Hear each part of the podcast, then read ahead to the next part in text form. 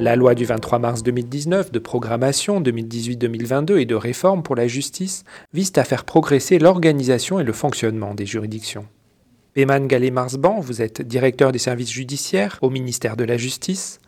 Pourriez-vous nous expliquer en quoi cette loi va-t-elle améliorer les conditions de travail des greffiers et des magistrats?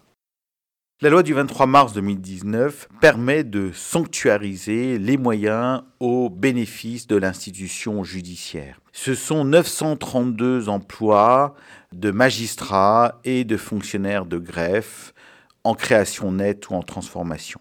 Parallèlement au renforcement des effectifs, il y a le travail qui est assuré par la direction des services judiciaires sur les schémas d'organisation pour assurer la promotion du travail en équipe, magistrats, personnel de greffe, juristes assistants et assistants spécialisés.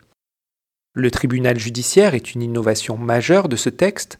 Quel sera son champ de compétences et quel sera le gain pour le justiciable?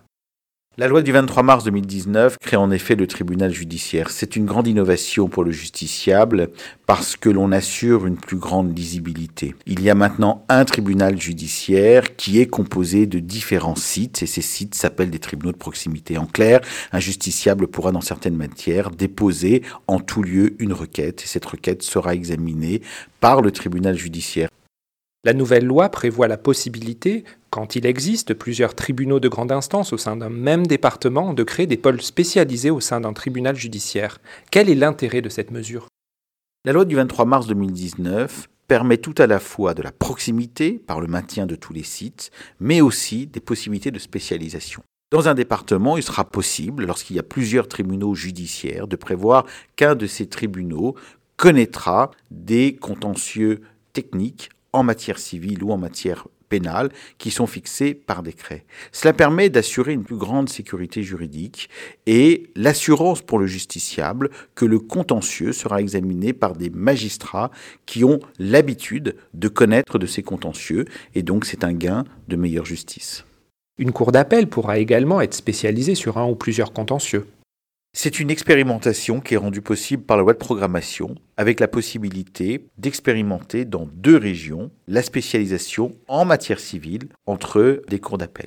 La spécialisation porte aussi sur la possibilité pour des chefs de cour de porter une politique partenariale. Je pense par exemple à la politique d'aide aux victimes ou à tout ce qui concerne l'accueil du justiciable pour qu'il y ait une homogénéité d'action au sein de la région. La loi du 23 mars 2019 prévoit la simplification de la saisine des tribunaux en matière civile. Qu'est-ce qui est prévu pour les justiciables les plus fragiles, notamment ceux qui n'ont pas accès à l'Internet? Les justiciables auront toujours la possibilité, et c'est une spécificité de notre organisation judiciaire, de bénéficier d'un accueil personnalisé dans toutes les juridictions. Ce sont les services d'accueil du justiciable, qui permettent aux justiciables d'être accueillis par des personnels de greffe formés compétents et qui pourront ainsi accompagner le justiciable dans la demande de justice. La loi crée également une juridiction nationale de traitement dématérialisé des injonctions de payer. Quel sera le gain pour le ministère et pour le justiciable? À compter du 1er janvier 2021, les requêtes en injonction de payer, qui sont actuellement examinées dans les tribunaux d'instance et les tribunaux de grande instance, deviendront de la compétence d'une seule juridiction, la juridiction nationale des injonctions de payer, dénommée la JUNIP.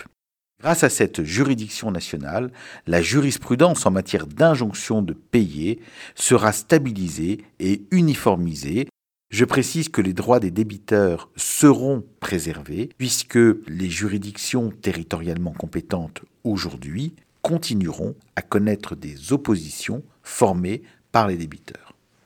La loi du 23 mars 2019 crée une autre juridiction, le JIVAT, le juge délégué aux victimes de terrorisme. Quel sera son rôle?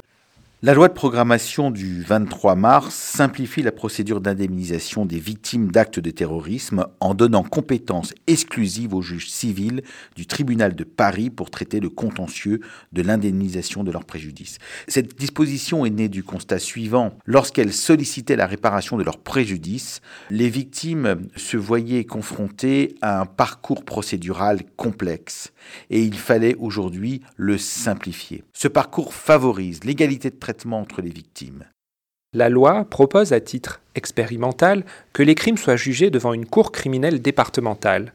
Qu'est-ce que cela va changer par rapport à la situation actuelle? Je précise que la Cour criminelle ne sera pas compétente pour tous les crimes, mais seulement pour juger en première instance les majeurs ayant commis un crime puni de 15 ans ou de 20 ans de réclusion criminelle lorsque le crime n'est pas commis en état de récidive légale. C'est un dispositif expérimental pour 3 ans. Un arrêté de la ministre du 25 avril a déterminé sept départements où cette expérimentation est mise en place. C'est le département des Ardennes, du Calvados, du Cher, de la Moselle, la Réunion, la Seine-Maritime et les Yvelines. Quels sont les objectifs de cette réforme? C'est de lutter efficacement contre l'engorgement des cours d'assises et la correctionnalisation d'affaires criminelles graves, notamment les affaires de viol. Payman Gallet-Marsban, merci. Pour en savoir plus, rendez-vous sur justice.gouv.fr.